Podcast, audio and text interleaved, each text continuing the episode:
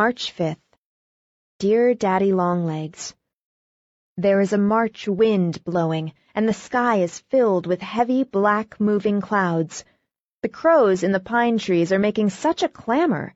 It's an intoxicating, exhilarating, calling noise. You want to close your books and be off over the hills to race with the wind. We had a paper chase last Saturday over five miles of squashy cross country.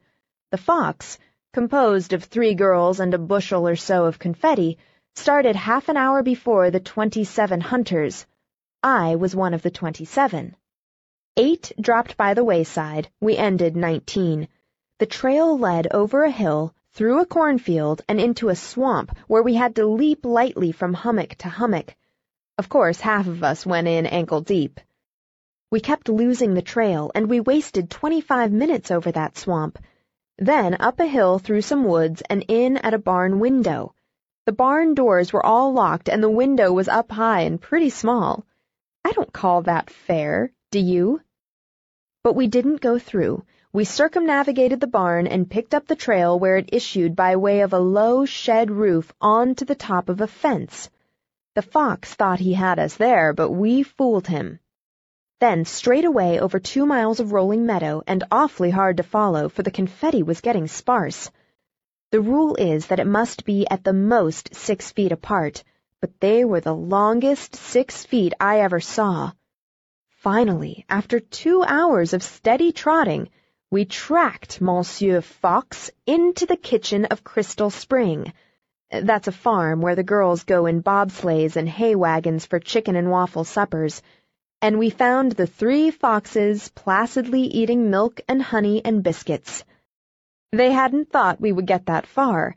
They were expecting us to stick in the barn window. Both sides insist that they won. I think we did, don't you? Because we caught them before they got back to the campus.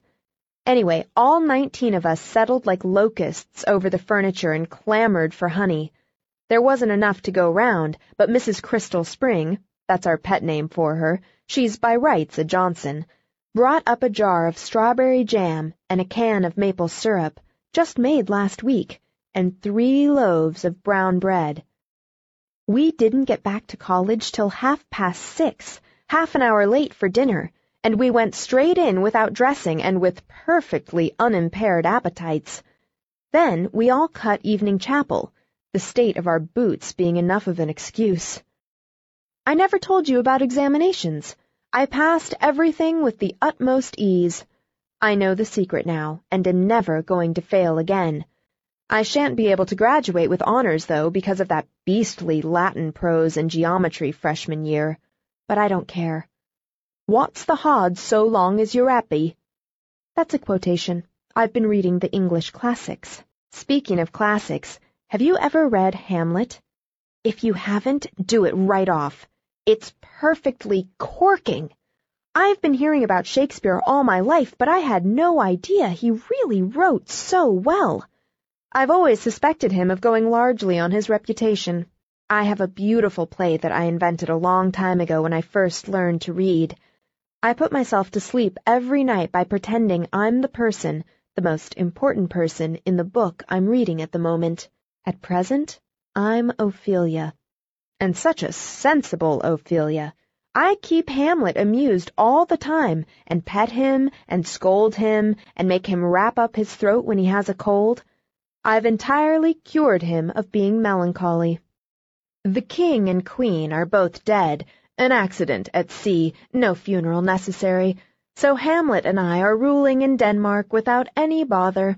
We have the kingdom working beautifully. He takes care of the governing, and I look after the charities. I have just founded some first-class orphan asylums. If you or any of the other trustees would like to visit them, I shall be pleased to show you through. I think you might find a great many helpful suggestions. I remain, sir, yours most graciously, Ophelia, Queen of Denmark.